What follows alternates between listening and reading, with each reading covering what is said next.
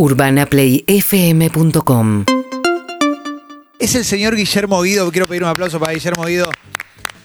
Gracias, che, gracias. No, Guillermo, muy contento de tenerte acá. Te hemos entrevistado tanto en Basta de Todo como, como, en, como en Expreso Doble, mi otro programa también. Sabemos que tenés mil historias. Eso es lo que me gusta porque me parece que uno de los regalos que te puede dar tu carrera a vos mismo es eso, tener un montón de historias para contar y compartir, ¿verdad? Sí, una de las cosas lindas que me dio esta profesión, ¿no? A través de ya tantos años, eh, el hecho de viajar, recorrer, conocer gente. A veces, mira, el otro día estaba en casa y, y me puse a armar un- unas cajas para mis hijos que están egresando, mis trillizos están egresando Sí. del secundario. Entonces tenía que hacerle un, un regalo a cada uno. Eh, en cada caja tenía que poner cosas, recuerdos de ellos. Y me, y me entreveré en las fotos, fotos de, que yo tenía de, de- de la época de mis viejos, ¿no? Sí. Y ahí me encontré con, con- con cosas que me había olvidado, por ejemplo, fotos con Sister Piller, con Diego Maradona, con el Tata Brown. No, Con el Tata Brown es como estar con el meme de Spider-Man. Ah, mismo. Bueno, con, el, mismo. con el con el Tata nos encontramos en el, en el barco un día. Y vino, vino la mujer que estaba con la esposa y me dice, sacate una foto con mi marido porque me tienen podrido con que son iguales. Yo se lo dije al Tata en una nota de SQC, le dije que pareces a Guillermo Guido. Pero vos te pasó en un aeropuerto. Sí, me pasó en el aeropuerto de Santiago de Chile. Veníamos de, de Miami y el- eh, antes de Buenos Aires hicimos escala en Santiago. Entonces viene un nene y me dice, señor, señor, usted el Tata Brown, ¿no me dan un autógrafo? Le digo, no, mi amor, yo no soy el Tata Brown. Y se fue el pibe, ¿viste? Con cabella, cabeza agacha. Y atrás viene una mujer. Ustedes los argentinos son todos unos agrandados porque no le dan... una-". Bueno, está bien, señora, démele. Bueno, con cariño el Tata Brown. Y sí, déjalo, que, que tenga la fantasía. Sí, sí, sí. Pero pará, foto con Diego y Sitter Spiller. Estoy pensando en la serie, no sé si la estás viendo. Sí, la estamos viendo. La estamos viendo. Sí, más, ¿Sabes qué me enganchó? Me enganchó el- el- el- el- la interpretación de algunos de los, de los actores. ¿no? Algunos están. Bilardo es increíble. Ah, Bilardo es, Bilardo es lo mejor de la serie. Pienso porque también es una época musicalmente para Diego, para el entorno donde vos estabas muy presente también. Ah, Es tu efervescencia, me parece. Es, Es el- es una época, la época de mi juventud, los mejores años, ¿viste? Yo tendría, qué sé yo, 25. Bueno, tengo un año más que Diego, 62. Y sí, fue una época. Me acuerdo que Divertida. está- estábamos laburando en Michelangelo, laburábamos todos los días, con, primero con Moria Kazán, después con Alberto Olmedo, con el, con el Mano Santa. Épocas de la televisión, viste, cuando vos- íbamos a laburar y, y no nos dábamos cuenta que estaba todo lleno, la gente no entraba. Eh, era, era maravilloso. Y encima salimos campeones del mundo. No, pero para, quiero ir por partes porque hay mucho nombre ahí. Primero, la foto con, con Diego y con Sitter Spiller, ¿en qué contexto es? Primero vamos con ese, después vamos con Almedo y todo lo demás. No, la foto con la foto que tengo con Diego, tengo una foto con él sola y tengo una foto con él y Claudia. Porque un día yo me acuerdo que era muy joven y eran las 4 de la tarde y estaba durmiendo, todavía estaba, pero recién me había acostado. Entonces eh, me llaman por teléfono, atiendo así dormido y me dice, hola, mira, soy Claudia, neces Claudia, Claudia, ¿qué? Clau- Claudia Maradona. me dice. Yo estaba dormido. Digo, sí, ¿qué, qué necesitas? Digo, no, necesito que vengas a cantar esta noche porque se casa eh, mi hermana, muy prima, no me acuerdo, que era la prima. Digo, no, pero yo no puedo esta noche. No, aparte, yo no arreglaba los, los contratos, los arreglaba mi representante, ¿viste? Y digo, no, pues yo esta noche no puedo, ¿viste? Le colgué. Y atrás me llamó Guille, este, Coppola. Dice, che, che, tumbado, me dice. Te llamó Claudia Maradona, no le diste pelota. Vos le digo, disculpame, ¿no? Y bueno, y fuimos a- ahí a trabajar. Te convenció, te convenció Guillermo. Pensó a lo Guillermo. Sí, Sí. sí, sí. Y estaba Sister Piller también todavía en, en- en esa, en esa fiesta que hicieron ahí en el barrio de él, que creo que es devoto. Sí. Sí. Eh, fuimos con los músicos, cuando llegamos vino Diego vestido de pingüino con un frac Impresionante. y una bandeja. Impresionante. Hola, Guille, me dice, este loco, lo que vos quieras, levantás el dedo así, te atiendo yo. Me No, me vuelvo loco. ¿Esto es antes del Mundial 86 o, o No, justo después? Después, después del 86. Qué Ya, increíble. ya era, Muy arriba. No, muy ya arriba. era Gardel, pero total, ¿viste? Y te podás imaginar, yo con los músicos miraba a los músicos diciendo, ¿vieron? Giles. No, increíble. ¿Sabés quién soy yo? los músicos me decían, levanta el dedo, levanta el dedo, así viene. y ahí nos sacamos la foto después del show que hice en, en esa fiesta con Claudia y con, con Diego. No, es muy bueno. Es Guillermo Guido que está con nosotros acá, charlando un poquito, porque es esa época. Digo, después cantar también es un laburo y después vamos a entrar también en, lo- en los, en los cruceros, porque tenés, tenés mucha historia ahí. Pero laburar con el negro Olmedo como cantante, como cantante romántico aparte, digo, no, no sé qué lugar tenías vos para el humor dentro de tu espectáculo. ¿Cómo era eso? ¿Cómo, ¿Cómo era cantar con el negro Olmedo? La parte del humor, ¿en qué coincidían? Bueno, en realidad no coincidíamos en nada. Lo que pasa es que era un espectáculo tipo revisteril, como aquellos que se hacían en calle Corrientes, que en ese año se hizo en Michelangelo. Y entonces, bueno, eh, eh, no estaba solo yo, estaba este, Hugo Varela, eh, el, el Bottom Tap, Caviar. Sí, claro, Jean-François Casanova. Era un show así, viste, grosso. Primero con Moria Kazan y después paramos con el. en- para el Mundial paramos y después seguimos con, con Olmedo. Que fue. Los dos fueron un éxito. Yo laburé con Moria en el primero y la panza de Moria que tenía A a Sofía. Sofía. Después decir, la veo, le digo, yo laburé con vos. Me decís, ¿cuándo? No, estaba en la panza tu vieja. este, y, y después con el, con el negro, ¿no? Que fue espectacular. Mira, eh, hoy a la distancia es otra de las cosas que agradezco a esta profesión, ¿no? Haber conocido a esta clase de gente, estos personajes, artistas muy grandes, este, deportistas muy grandes, ¿viste? ¿Qué sé yo? Este, he, he conocido, tengo anécdotas con, con Monzón que son maravillosas. Un día entré al, al Hermitage en Mar del Plata a las Sí. 3 de la mañana. Viste que después de parar de- dando vuelta por todos lados no había nadie, llovía.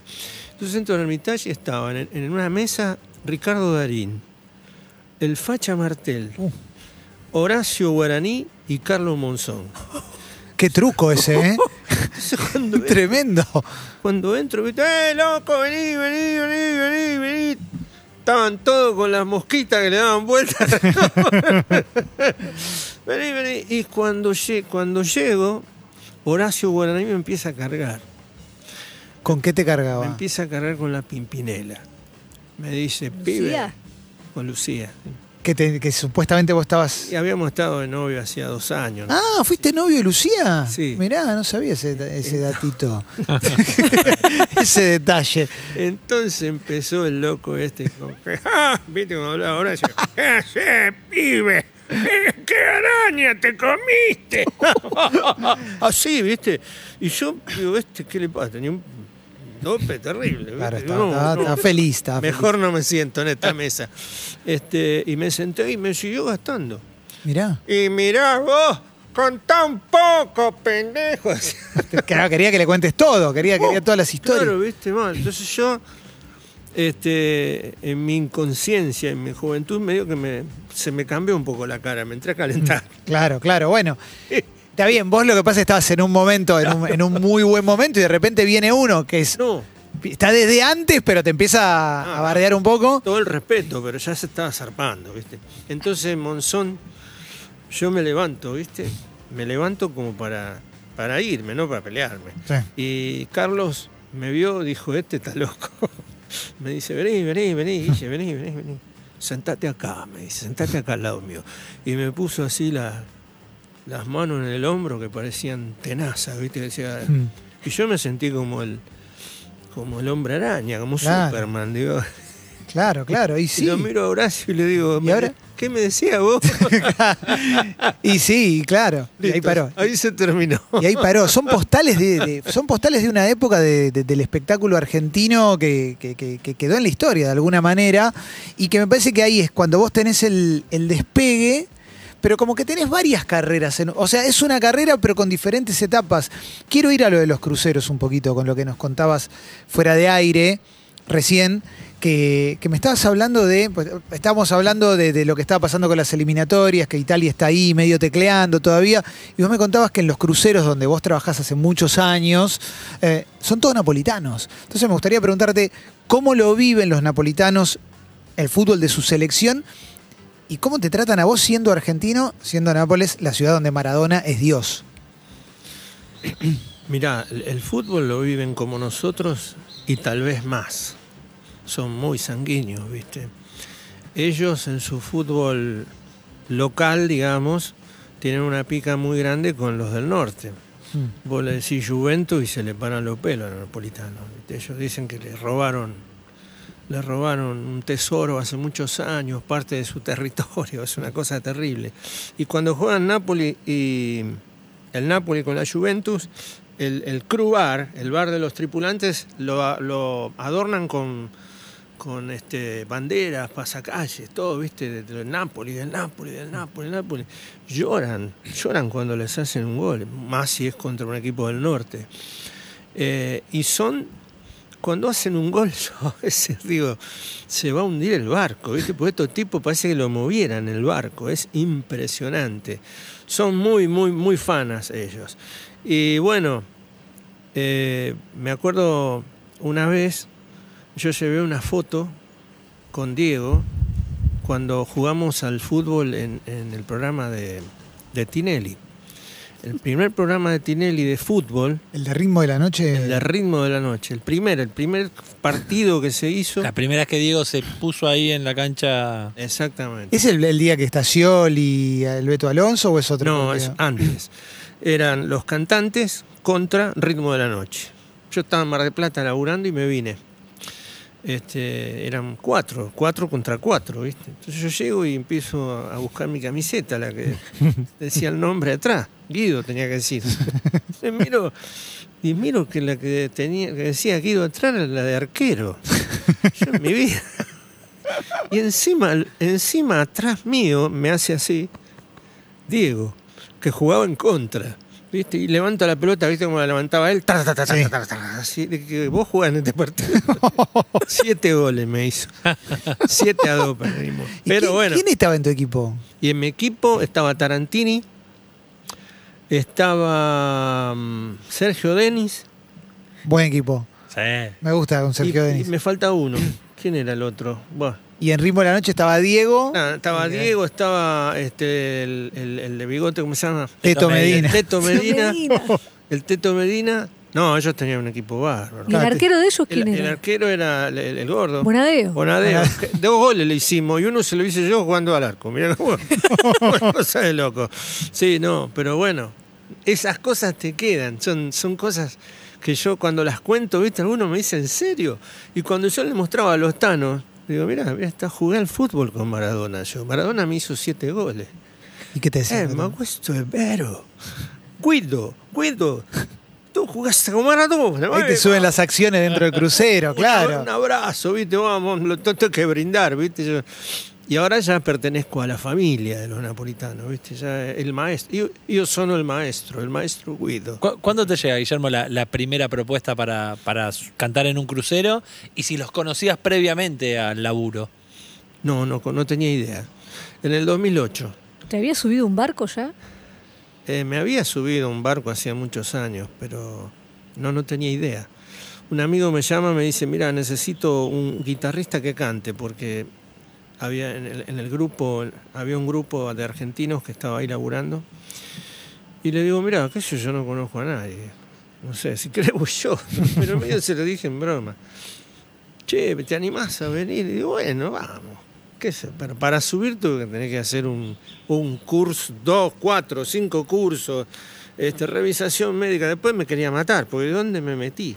Y el día que subí fue como subirme a un submarino. ¿Viste? Una cosa que vos decís, yo pensé que era, no, los pasillos chiquitos, ¿viste? Claro, vos ves los, los cruceros donde está la gente, la- los pasajeros, Mm. pero los tripulantes estamos abajo, todo pintado de gris, ¿viste? Una cosa hospital. Sí, raro. Digo, ¿qué estoy haciendo acá? Pero después, un trabajo, es un trabajo maravilloso. Está bueno, ¿no? Para un artista y para un músico, sí, sí.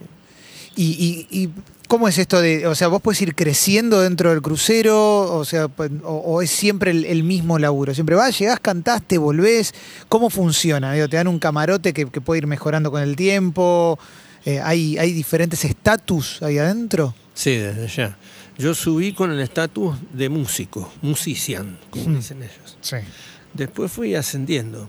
Este, después fui eh, hostess, después fui asistente de director de crucero y ahora soy director de crucero, aunque no ejerza.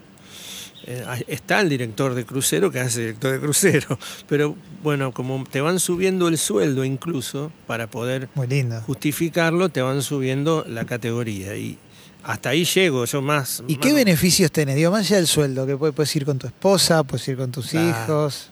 Eh, claro. Primero la cabina, porque la cabina generalmente se comparten las cabinas. Son cabinas de dos. Hay otros que son cabinas de cuatro, ¿no? no. Sí. Cabinas son los camarotes, ¿no? Digo, también. Camarotes, los camarotes, nosotros les llamamos cabina. Y mm, te dan una cabina con una cama grande y para vos solo. Como si fueras, como si fueras un oficial. Y ahí, claro, cuando viene mi mujer, eh, sube ahí o, o nos dan incluso una suite para que estemos todos cuando voy con mis hijos. Eso es un gran beneficio, porque si no estoy este, despegado del mundo durante seis meses. ¿no? Claro. Al principio no, eh, al principio me comí mis tres años este, normales, digamos. El primer año canté 101 noches seguidas. 101 noches seguidas. Sí, sí, sí. Y, y eso me dio un, un training eh, que no sabía que tenía, ¿viste? El hecho de hacer... Me hizo más showman, digamos. Pero pará, y el repertorio, porque calculo que no puedes ir con tu repertorio clásico, sino que tenés que incorporar eh, seguramente temas más pop todavía para que los conozca todo el mundo, ¿o no? Claro, igual no te alcanza. Imagínate, 101 shows seguidos nunca te alcanza. Entonces tenés que empezar a meter cosas. Por ejemplo, hablar con la gente, contar un cuento. ¿Empezaste este, a buscar chistes? Sí. Empecé a buscar chistes en internet, fue una cosa de loco. Claro, no me, no me alcanzaban los, los temas. Imagínate, un show hace, ponele, muy corto, 12 temas, Claro. ¿viste? ¿Y cuánto tenía que durar? ¿Una hora, una hora y media? ¿Cuánto? El primer año yo hacía dos entradas, eh, no hacía en el teatro, hacía en el salón, en un salón, digamos como si fuera un café concert, Sí. en el bar del Duomo, me acuerdo. Y empecé a trabajar ahí y un día vino el capitán, ¿viste? Porque dijo, "Ma, ¿qué cazzo cuesta? Porque ellos quieren que el público se mueva en el barco. No, el único lugar donde la gente está toda junta y quieta es el teatro. O arriba, en la fiesta al aire libre. Entonces, claro, yo hacía el show y los argentinos me empezaron a conocer y se empezó a taponar eso, porque encima ahí pasaba la gente que va a cenar y no se puede pasar. Questo Guillermo Guido, eh, eh, que questo schifoso, sáquenlo de acá, me decía. y después, este, no, después, bueno, fue, después se, se avivaron ellos y me subieron al teatro, digamos. Ya al año siguiente ya empecé a hacer el, el teatro, que fue, ya es otra cosa, ¿no? Otro nivel. O sea, los primeros años solapa estabas. Sí, no, estaba con mis, con mis músicos, porque mis músicos fueron a trabajar de músicos. Y le faltaba a ese grupo un cantante. Este, entonces alternábamos con una chica y qué sé yo. Pero bueno, cuando empecé a laburar, ahí empezó a pasar este, este fenómeno de que la gente se apelotonaba.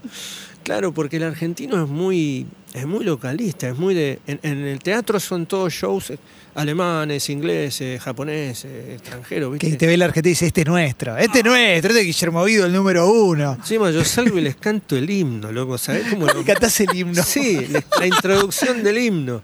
Les digo, ahora los voy a hipnotizar. Y entonces empiezo, "Oh, oh, oh, oh, oh", y se empiezan a parar, ¿viste? Ah. Impresionante. Los hago parar sin nada. Y son 1500 tipos parados cantando eso, y ya está. Ya está, te puntiste el público en el bolsillo. ¿Y, y famosos en los cruceros? Famoso, bueno, yo la llevé a Laura Miller a trabajar y lo llevé al, al- al mago Emanuel también a laburar, que le fue muy bien. Le fue muy bien. Después, por diferentes cuestiones laborales, ellos no siguieron, pero eh, famosos, a muchos famosos de pasajeros. Eso, eso. ¿Qué viste? Sí. ¿A quién viste? Eh, mira, ¿sabes a quién vi? Al, al- al mexicano, al hijo de. Yo soy un desastre con los nombres. Cristian Castro. Sí, lo veo, lo reveo disfrutando un crucero. Cristian Castro, ¿viste? Subió.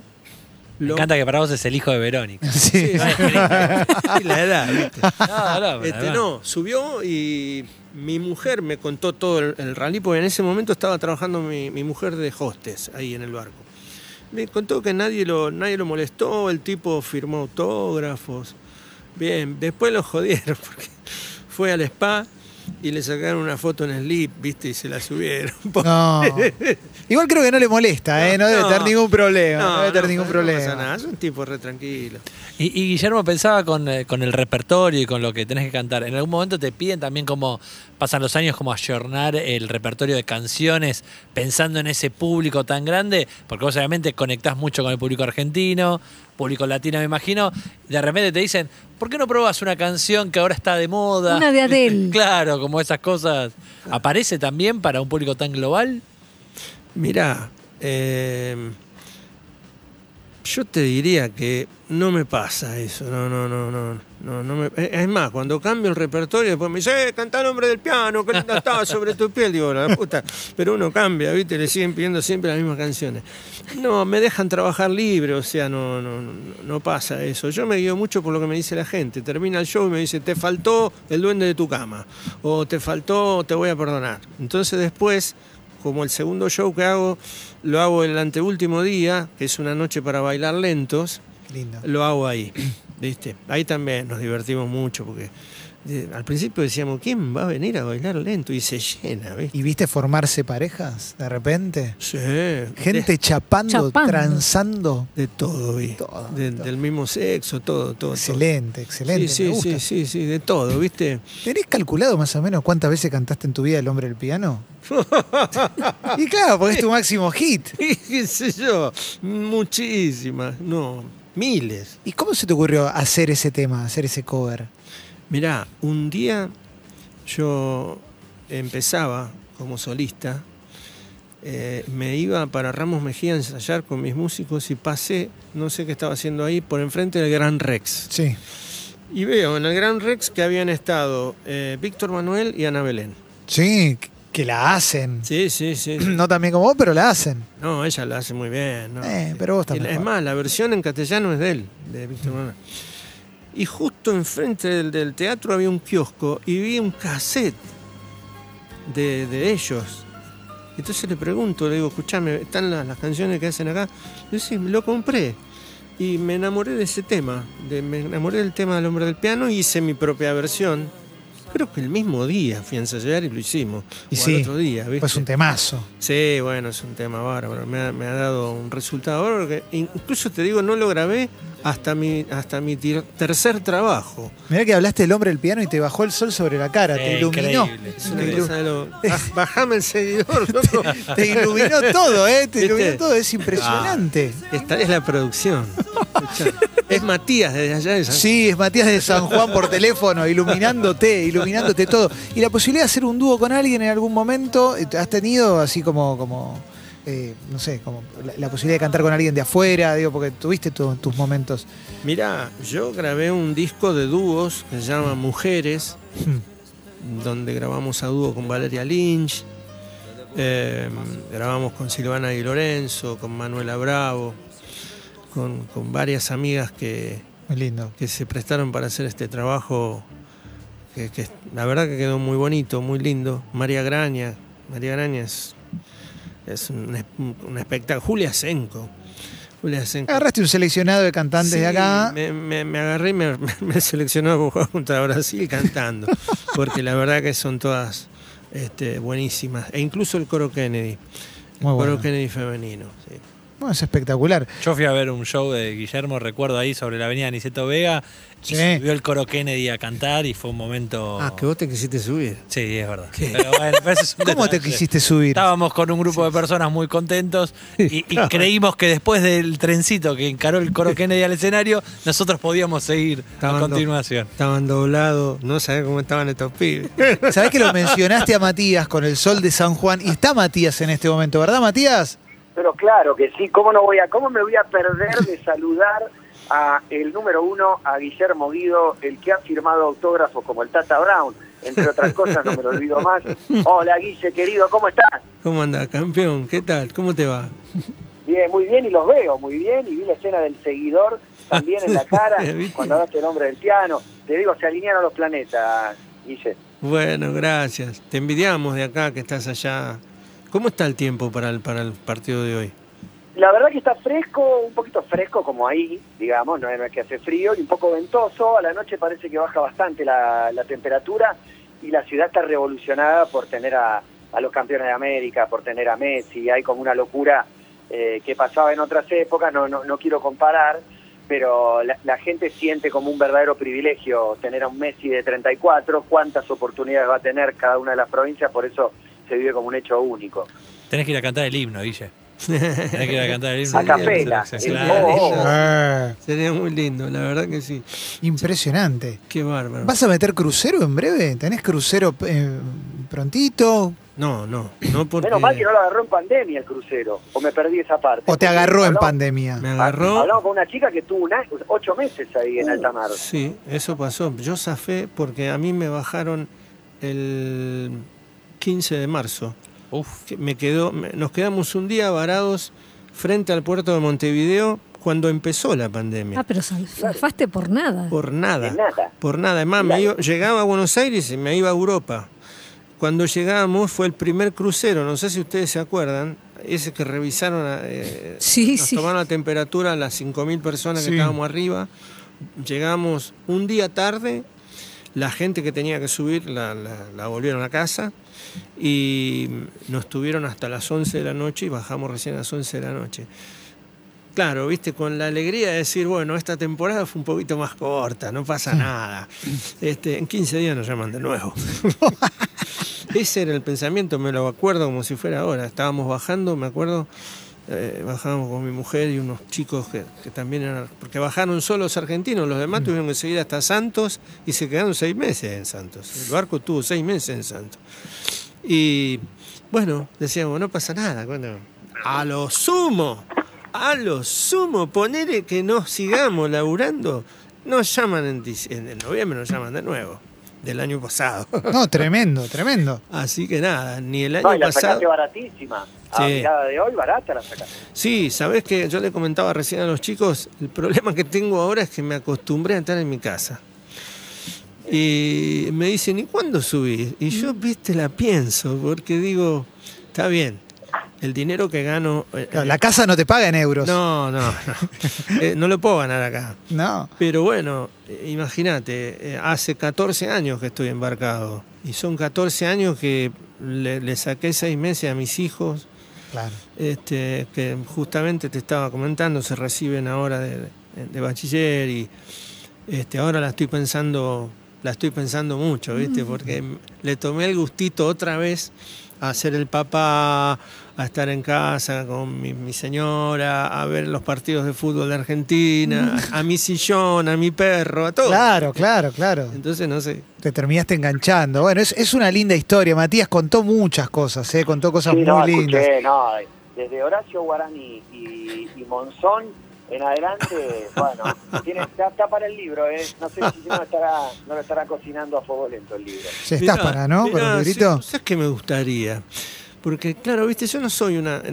¿Cómo decirte? No soy Luis Miguel, viste que. Este, Pero, pero, también tenés dos nombres. Claro, Guillermo Guido, claro. Claro, claro. no, no, no, sí, pero, pero he, he- he trabajado con, con gente muy importante, con gente que hoy a veces yo miro la serie de Maradona y digo, no, eso no puede ser, no fue así. Entonces, ¿por qué? ¿por qué? Y me dice, me dice, no, digo, porque eso es, mira, este año Aparte fue- de la cantante, decís que no fue así. de la cantante, no, la cantante sí, la cantante estuvo con él antes que yo. ¿Cómo te agarré ahí? eh? Es más, es más, guachito, te voy a tirar un dato, que estás ahí en San Juan. Una noche estoy en un boliche que se llamaba Doors, Paraguay y Anchorena. Serían las, las 2 de la mañana. Estábamos con mi- porque terminaba el, el show en ese lugar, nos quedábamos jugando al pool ahí. Un lugar bárbaro, ¿viste? Era un lugar sano, lindo. Familiar.